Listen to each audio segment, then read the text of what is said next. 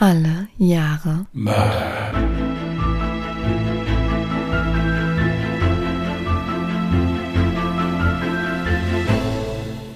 Herzlich willkommen zu Alle Jahre Mörder, der True Crime Podcast mit Christian, hallo. Und Jasmin. Hi. hallo ihr Lieben, es ist Freitag, mitten in der Nacht, also für uns zumindest, für euch ja, nicht für euch ist es Sonntag. Ganz entspannt. Wir wünschen frohe Ostern Ja, frohe Ostern.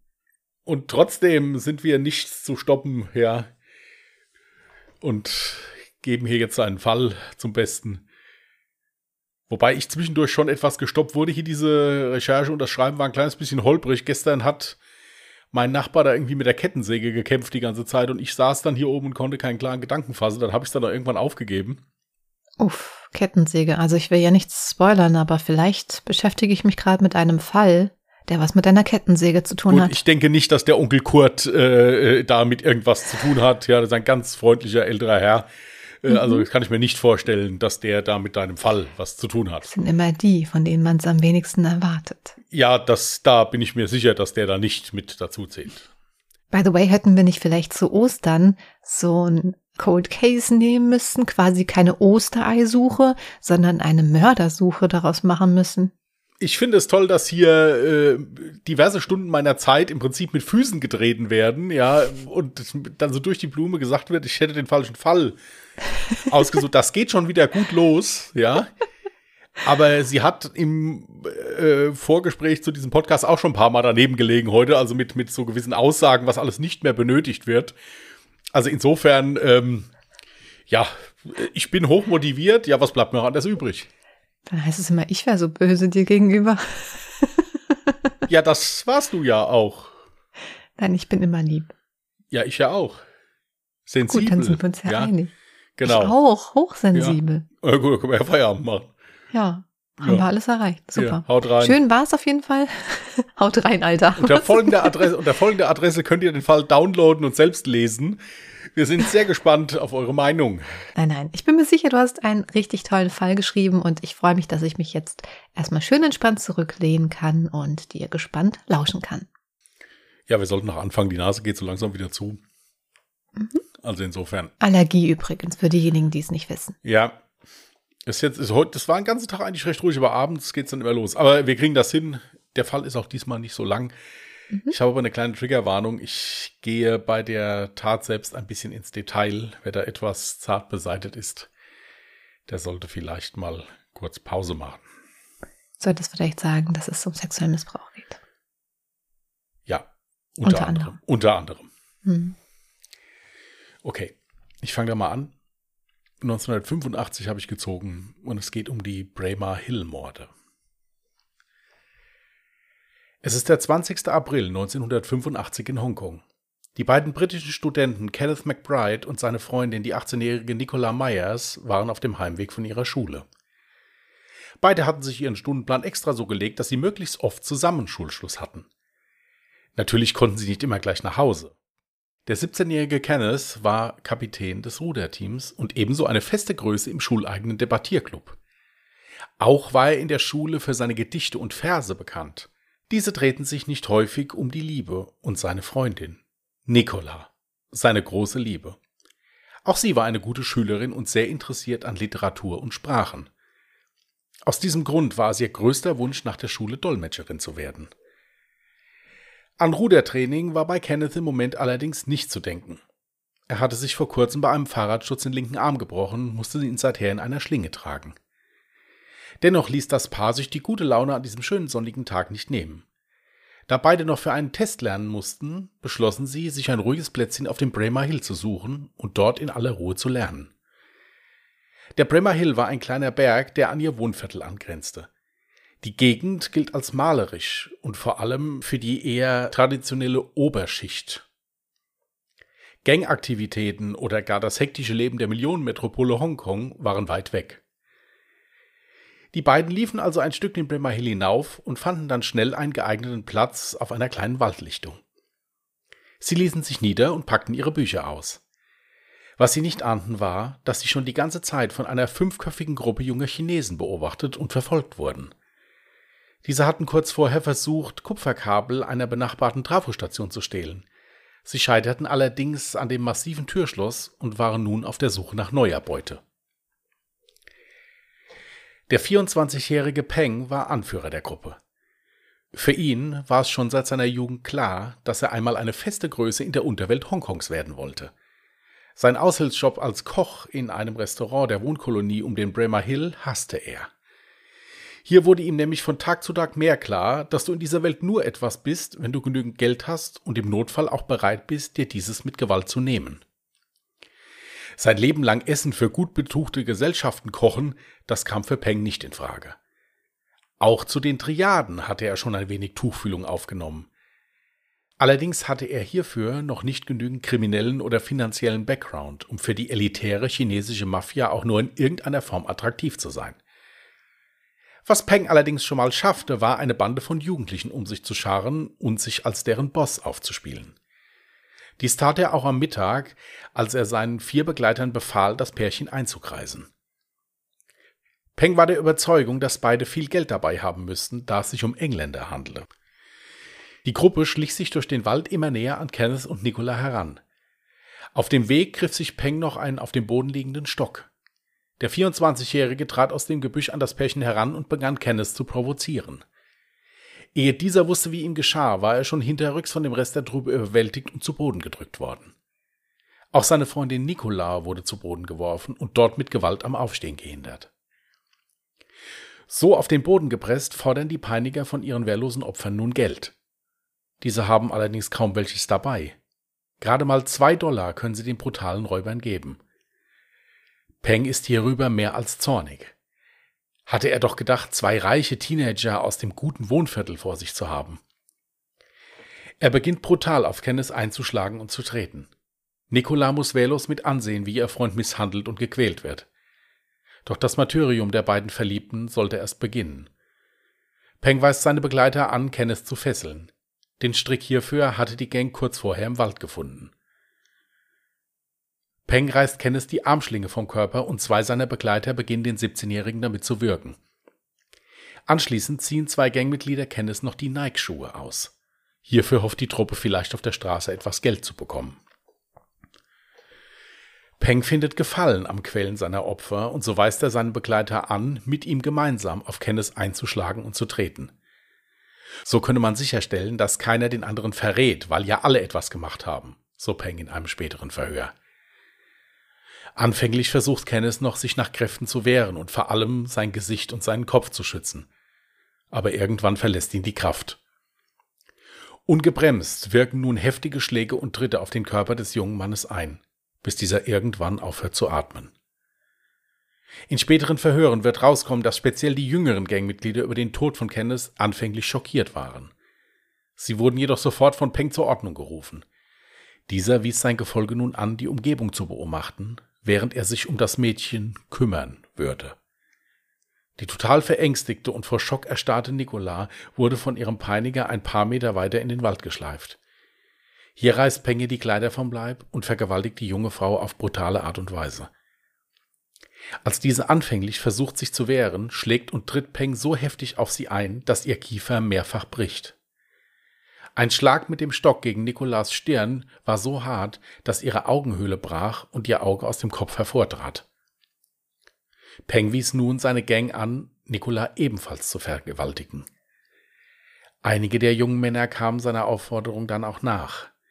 Wer dies war, lässt sich im Nachhinein nicht mehr feststellen, da alle Tatbeteiligten eine spätere Vergewaltigung abstritten. Als Nicolas sichtbar keine Regung mehr zeigte, ließ Peng von seinem Opfer ab und die Peiniger verschwanden vom Tatort. Um eventuelle Suchtrupps zu verwirren, griffen sie sich noch die Schulbücher ihrer Opfer und verteilten diese in einem größeren Radius um den Tatort. Auch den für die Tötung von Kenneth verwendeten Stock warf Peng in einen etwas entfernten kleinen Waldbach. Als ihre Kinder abends noch nicht zu Hause waren, beginnen die Eltern sich Sorgen zu machen. Kenneth und Nicola waren mehr als zuverlässig und ein Fernbleiben ohne ihren Eltern Bescheid zu sagen war noch nie vorgekommen. Die Eltern verständigten umgehend die Polizei. Diese brauchte auch nicht lange nach den Teenagern zu suchen, denn schon am nächsten Morgen fand ein Jogger die grausam zugerichteten Leichen der beiden. Die Polizei sperrte das Gebiet weiträumig ab und begann damit Spuren zu sichern. Allerdings war die forensische Untersuchung im Jahre 1985 noch nicht auf dem Stand wie heute. Und so konnte die Polizei zwar Fingerabdrücke sichern, diese brachten jedoch keine Übereinstimmung in den Datenbanken. Auch wurden an Nikolas Leiche Blut- und Spermaspuren gesichert, aber auch hierfür gab es zu diesem Zeitpunkt noch keine Möglichkeit, sie zu untersuchen. Die Obduktion der Leichen ergab Schreckliches. Der Körper von Kenneth McBride wies mehr als 100 Verletzungen durch Schläge und Tritte auf. Des Weiteren war sein Kehlkopf durch die andauernde Strangulation mit der Armschlinge eingedrückt. Sein Körper wies mehrere innere Blutungsherde auf. Es war für die Polizei am Schluss nicht mehr feststellbar, woran Kenneth gestorben war. Jedoch über eins waren sich die Ermittler sicher. Sein Tod war qualvoll und unter großen Schmerzen. Noch schlimmer sah der Leichnam seiner Freundin Nicola aus. Ihr Körper wies mehr als 500 Verletzungen auf, hierunter auch einige Schnitte sowie massivste Blutungen im Genitalbereich. Der wehrlosen Frau wurde im Anschluss an die Vergewaltigung noch Fremdkörper vaginal sowie anal eingeführt. Ihre Kieferhöhle war mehrfach gebrochen und ein Auge ragte aus dem Gesichtsschädel hervor. Der größte Strock für alle Beteiligten war allerdings, dass Nicola noch gelebt haben muss, als ihre Peiniger von ihr abließen. Sie erlag erst eine Stunde danach ihren Verletzungen. Für die Polizisten des sonst so friedlichen Hongkonger Vororts ein absoluter Schock. Allen war es ein Rätsel, wie man zwei Menschen auf so brutale Art foltern und ermorden konnte. Und vor allem warum? Das Warum beschäftigte die Polizei als erstes. Aber schnell stellten sie fest, dass es sich hierbei weder um eine Vergeltungsaktion der chinesischen Mafia noch um eine Beziehungstat handelte. Kenneth und Nicola sowie ihre Familien waren harmlose, unbescholtene Bürger, die in ihrem Umfeld mehr als beliebt waren. Es war weder von krummen Geschäften noch von Schulden oder Feindschaften die Rede. Eher das Gegenteil war der Fall. Der ganze Wohnort sowie die Menschen in ganz China waren schockiert über so viel Brutalität. Die Polizei begann damit, Zeugen zu suchen. Sie begann mit dem Jogger, der die Leichen gefunden hatte aber dieser konnte den Ermittlern leider nicht weiterhelfen. Außer dass er die Strecke nahezu jeden Tag lief, konnte er zur Ergreifung der Täter nichts beitragen. Auch die Ermittlungen im Umfeld der Ermordeten ergaben keinerlei Hinweise. Da Hongkong zum Zeitpunkt der Tat noch eine britische Kolonie war, leitete die britische Regierung die Ermittlungen. Jedoch auch das half nicht viel. Die Ermittler merkten, dass man einen anderen Weg finden musste, um die Täter zur Strecke zu bringen. Es wurde eine Belohnung von 50.000 Hongkong-Dollars, heute knapp 6.000 Euro, für Hinweise ausgesetzt. Allerdings meldete sich niemand. Doch dann geschah etwas, was dem Fall die entscheidende Wende brachte. Ein reicher chinesischer Industrieller, der anonym bleiben wollte, erhöhte die Belohnung auf 500.000 Hongkong-Dollars und zog damit das Interesse der Triaden, also der chinesischen Mafia, auf sich. Es war nämlich so, dass unmittelbar nach der grausamen Tat der Redelsführer Peng bei einem Mitglied eines Triadenclans mit dem Mord geprotzt hatte. Natürlich war es in Verbrecherkreisen so, dass man nicht mit der Polizei zusammenarbeitete. Jedoch war Peng kein Mitglied einer Triade und natürlich war die Geldsumme auch nicht zu verachten. Das Triadenmitglied holte sich Erlaubnis von seinem Anführer und somit bekam die Polizei den entscheidenden Hinweis. Aus den Reihen der Unterwelt sei ebenfalls zu hören gewesen, dass die enorme Polizeipräsenz auf den Straßen nicht gut fürs Geschäft gewesen sei und man somit kein Interesse daran hatte, Peng vor seiner Verhaftung zu schützen. Auch die Tat selbst stieß bei den Mafiosi mehr auf Ablehnung als auf Bewunderung. Peng war schnell ausfindig gemacht und wurde von der Polizei verhaftet. Seine Mittäter, von denen sogar zwei noch minderjährig waren, wurden in den folgenden 48 Stunden verhaftet. Peng stritt die Tat ab und weigerte sich, den Behörden Angaben zu machen. Die Ermittler durchsuchten daraufhin die Privatwohnung der Täter und fanden die Schuhe von Kenneth. Diese sollten zusammen mit den Fingerabdrücken Hauptbeweise in der Verhandlung sein. Doch nun widmete die Polizei sich erstmal den Mittätern von Peng. Und diese waren weitaus auskunftsfreudiger. Der 17-jährige Won legte nach kurzer Zeit ein umfassendes Geständnis ab und beschuldigte Peng, die treibende Kraft zu sein. Von ihm sei alles ausgegangen und die anderen haben ja nur mitgemacht. Es sei zu Beginn allerdings nie die Rede davon gewesen, dass beide Teenager umgebracht würden. Sie wollten lediglich ein bisschen Spaß mit den Zweien haben. Allerdings habe Peng im Zuge der Tat gesagt, dass beide sterben müssen, um die Gang nicht im Nachhinein bei der Polizei anzuzeigen. Ende 1985 begann der Gerichtsprozess unter dem Vorsitz der britischen Regierung.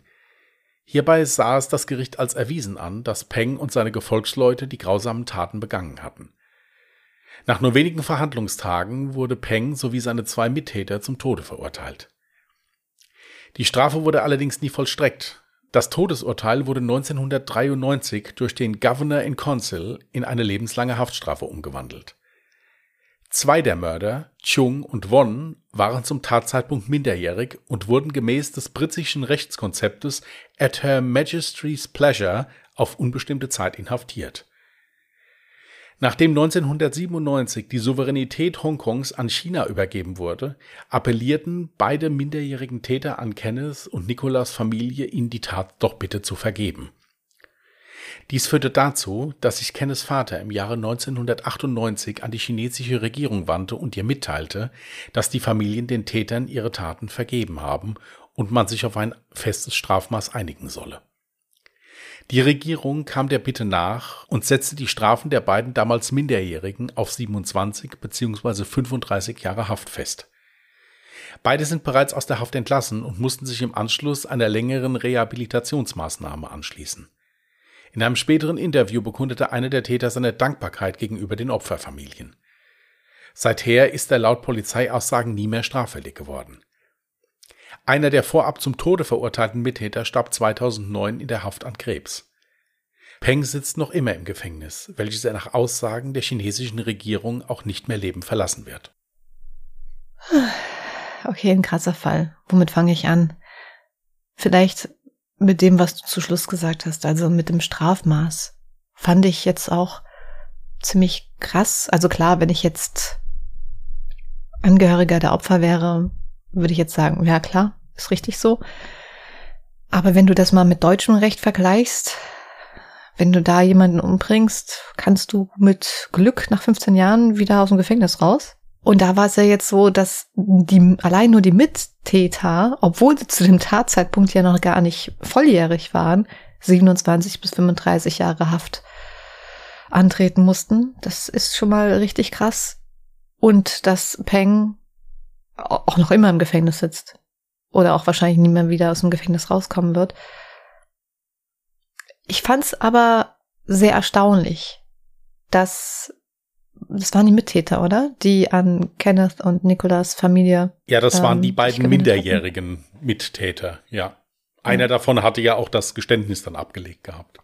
Das finde ich halt krass, dass die Familie in der Lage war, dem Ganzen zu vergeben und es so weit bringen zu lassen, dass die wenigstens irgendwann auf freien Fuß kommen. Bei den zwei Jugendlichen war das dieses britische Rechtskonzept at Her Majesty's Pleasure. Das heißt also auf gut Deutsch, dann, wenn die Regierung es sagt, dürfen die raus. So nach dem Motto. Also das Strafmaß wird offen gehalten. Mhm. Und dann haben halt beide die Opferfamilien angeschrieben, haben in den Briefen wohl auch ehrlich um Vergebung und Verzeihung gebeten. Und daraufhin hat sich halt der Vater von Kenneth halt an die Regierung gewandt und gesagt, sagt denen doch wenigstens, wie lange sie eingesperrt bleiben müssen. Und naja, richtig. Und wenn die, die das nicht gemacht hätten, dann wären sie ja wahrscheinlich immer noch im Gefängnis. Ja, gut, dann hätte dann halt gewusst. die Regierung irgendwann gesagt, jetzt dürfen sie raus. Oder halt eben auch nicht. Ja. Also das finde ich äh, schon beachtlich. Aber generell, also die ganze Tat war absolut schockierend. Du hast es ja auch ziemlich bildlich besprochen. Ähm, das hat mich ganz schön sprachlos gemacht, ehrlich gesagt. Vor allem, was mich halt auch gewundert hat, die Mittäter waren zunächst erstmal schockiert über den Tod von Kenneth, aber haben dann auch nicht eingeschritten, als es dann darum ging, ähm, wo sich Peng dann erstmal an der Nicola verging und halt viel schlimmer, wenn sie anschließend sie dann auch nochmal missbraucht haben. Also ich hatte dazu auch noch eine Dokumentation mir halt angeguckt. Also in der Dokumentation hat dieser ermitteln, damals ermittelnde Polizeibeamte das im Prinzip so Das war eine Truppe von Halbstarken, wenn man es so nimmt. Äh, und dieser Peng, das war wirklich jemand, der halt sich echt vorgenommen hatte, ja, Berufsverbrecher zu werden. Also in mhm. der Mafia da irgendwie aufzusteigen oder da seine eigene Gang dazu befehligen. Und der hatte halt eine Gruppe von Jugendlichen da um sich geschart, mehr oder weniger, die er natürlich dann auch beeinflussen konnte und die auch ein bisschen zu ihm aufgesehen haben. Mhm. Er war der Älteste, der war 24. Und äh, es war halt so, dass der die schon kontrolliert hat. Also da gab's in der Dokumentation, wurde das halt so ein bisschen nachgestellt halt auch. Der hat die da wirklich durch den Wald geschickt und gesagt, du gehst da lang, du gehst da lang, ja, und dann machen wir das und das. Es war also so, dass er die unheimlich unter seiner Fuchtel halt eben alle hatte. Mhm. Und die dann halt auch nicht, ja, nicht großartig widersprochen haben oder sowas. Ja, aber es ist immer noch ein Unterschied, ob man jetzt mit auf jemanden eintritt, weil man bisschen Angst hat oder eben denkt, ja, ich höre jetzt auf den Anführer oder ob man halt wirklich auch bereit ist, eine Frau zu vergewaltigen, vor allem wenn sie dann halt schon so zugerichtet worden war. Und das Allerschlimmste, was als du genau diesen Teil eben vorgetragen hast, war so mein erster Gedanke, du hast jetzt gar nicht direkt gesagt, dass sie dann gestorben ist. Hoffentlich war sie da jetzt dann nicht noch am Leben. Und dann hast du es dann später, also das ist unvorstellbar, was für Schmerzen dieses Mädchen erlitten haben muss. Ja, ich hatte es aus dem Grund auch etwas näher beschrieben, was bei dieser Tat passiert ist, weil ich finde, damit kann man dann dieses lange Strafmaß besser verstehen. Mhm. Das war nicht einfach nur ein Raubüberfall, mehr oder weniger, wo halt zwei Menschen umgebracht wurden. Die wurden meiner Meinung nach nicht umgebracht, die wurden zu Tode gequält. Ja, das geht auch nicht in meinen Kopf rein. Das passt irgendwie gar nicht zusammen, wenn man ursprünglich eigentlich nur geplant hat, einen Raub auszuführen. Was ich mich aber auch gefragt hatte, du hattest ja gemeint, natürlich damals in den 80ern war man natürlich nicht so weit, die Spermasporen so weit auszuwerten. Jetzt hattest du nicht gesagt, ob irgendeiner der Mittäter ähm, explizit wirklich widersprochen hat und gesagt hat, wir haben uns nicht sexuell an ihr äh, vergangen und ob denn später denn aufgrund dessen vielleicht nochmal die Spermasporen ausgewertet wurden, wo man dann so weit war. Das ging aus diesen Aufzeichnungen, die ich da jetzt hatte. Ich hatte also zwei, drei etwas längere Zeitungsartikel plus jetzt einen Blog-Eintrag noch dazu. Ging das nicht, ging das nicht näher hervor. Es war halt im Prinzip so, dass dieses Geständnis von diesem einen Jungen, der da halt mehr oder weniger das halt gestanden hat, alles wie es passiert ist, mehr oder weniger da federführend war und dass dann nach und nach auch einige der Beschuldigten auch auf diesen Zug ein bisschen mit aufgesprungen sind, weil sie halt eben auch gemerkt haben, okay, hier geht's jetzt vielleicht auch mal um die Todesstrafe.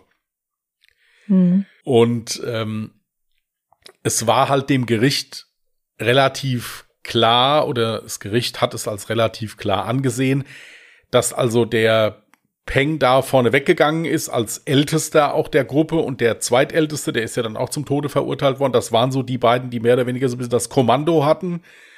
Und die anderen haben mehr oder weniger ausgeführt. Das soll denen ihre Taten in keinster Weise schmälern oder sowas. Das war also, die sind genauso schuld wie all, wie die anderen auch. Mhm. Aber das Gericht hat halt irgendwo dann so eine Unterteilung halt eben da vorgenommen auch.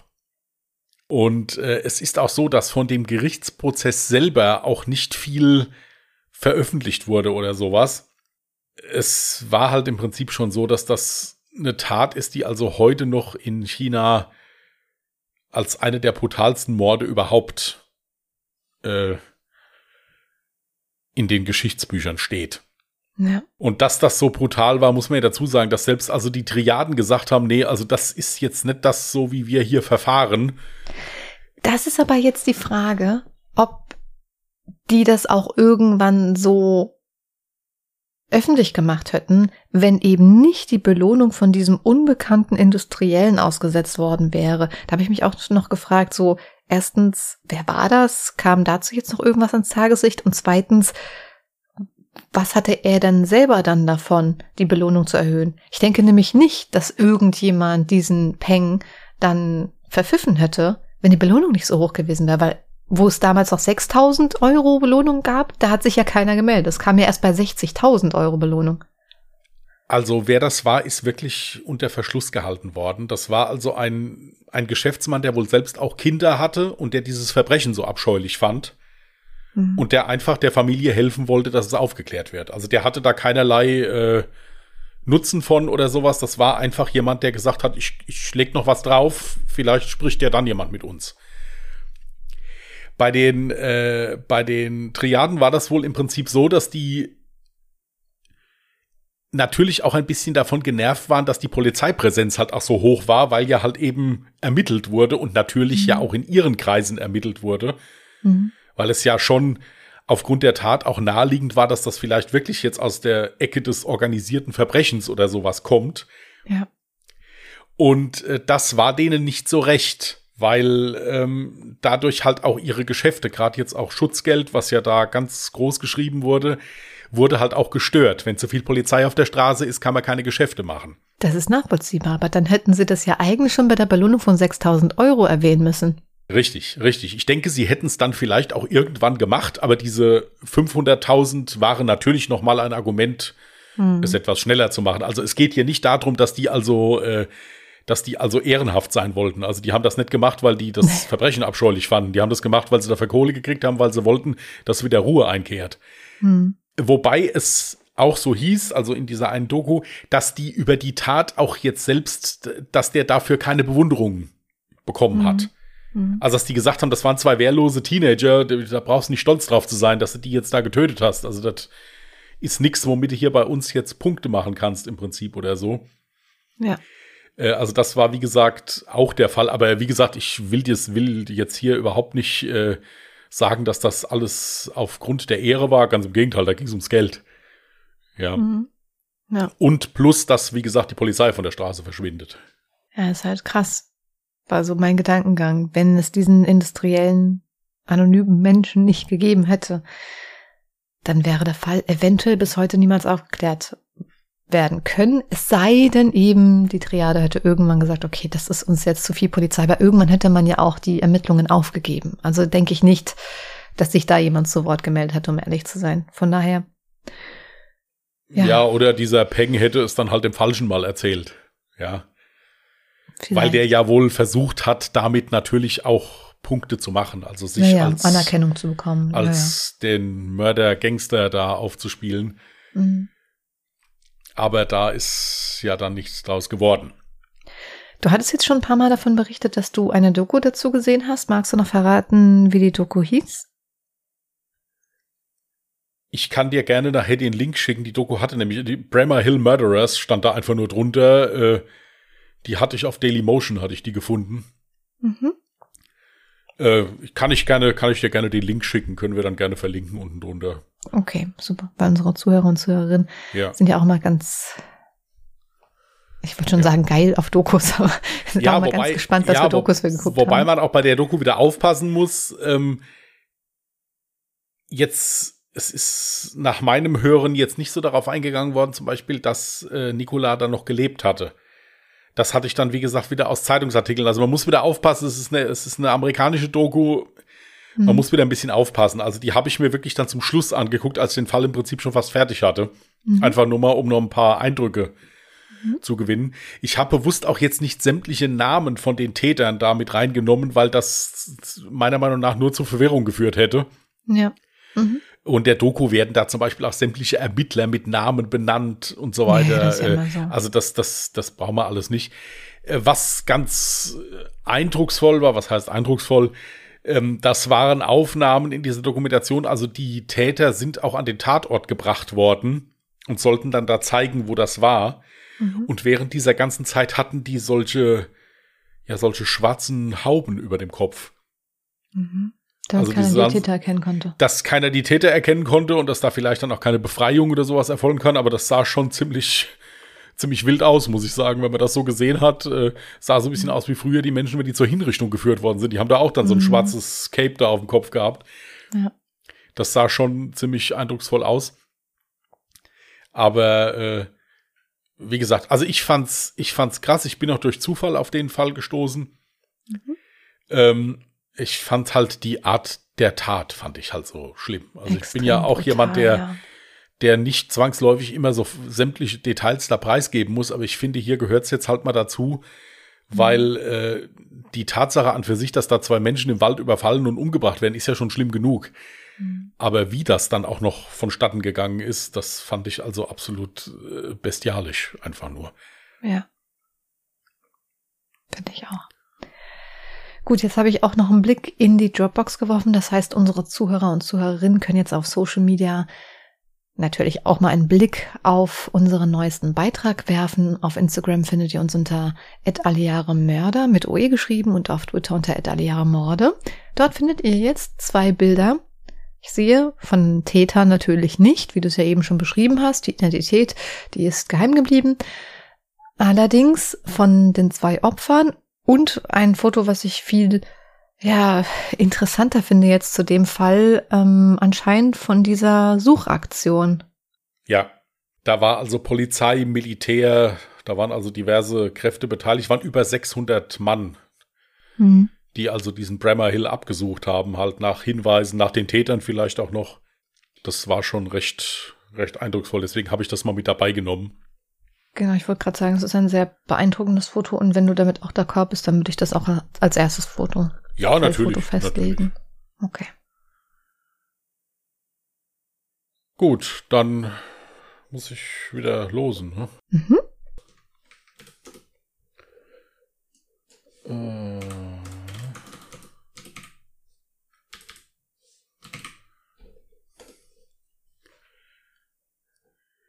Ja gut, 1985 hatte ich ja jetzt schon. Ja, also das werde ich dann jetzt nicht nochmal äh, ich dachte, du kannst ja, wirklich 1985 ja, nochmal. Ja. Okay. 2001. Hattest du schon einmal. Aber kannst du machen. Mache ich nochmal. Mache ich nochmal. Ja? Ja. Okay.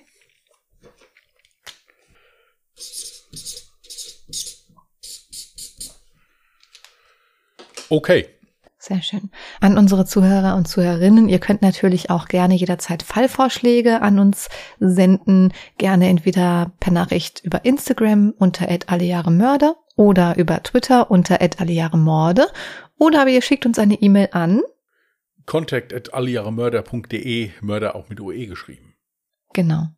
Also für 2001 wäre es jetzt noch quasi möglich. Für 2018 habe ich schon ein paar Fallvorschläge bekommen. Vielen lieben Dank an der Stelle schon mal. Und ich denke, ich habe mich auch schon für einen Fall entschieden. Das ist doch schon mal gut. Mhm. Ich habe ja auch so, wenn ich, wenn ich so Dokus gucke, habe ich auch so einen Ordner mir angelegt, wo ich die dann immer alle reinziehe einfach. Da gucke ich jetzt auch immer noch mal, bevor ich einen Fall raussuche. Ah, okay.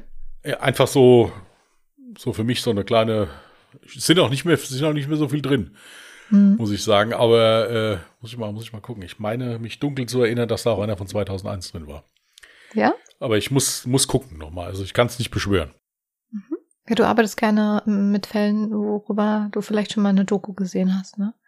Ja, ich, ich finde es immer, es ist für mich einfacher, wenn ich immer nur mal so eine schöne Zusammenfassung zwischendrin bekomme. Davon, dass mhm. ich mich schon mal in dem Fall auskenne, da weiß ich nämlich auch, wonach ich in den Zeitungsartikeln suchen muss.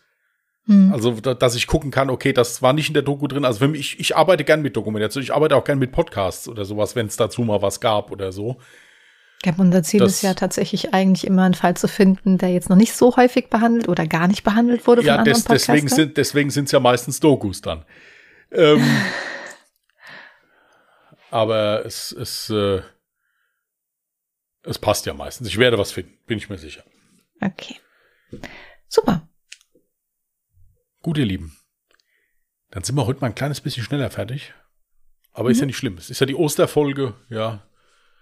Dafür haben wir ja keine, keine Feiertagsfrei gemacht. Wir wünschen euch weiterhin schöne Ostern, einen ruhigen Wochenstart. Passt gut auf euch auf. Bis zum nächsten Mal und tschüss. Macht's gut. Bye.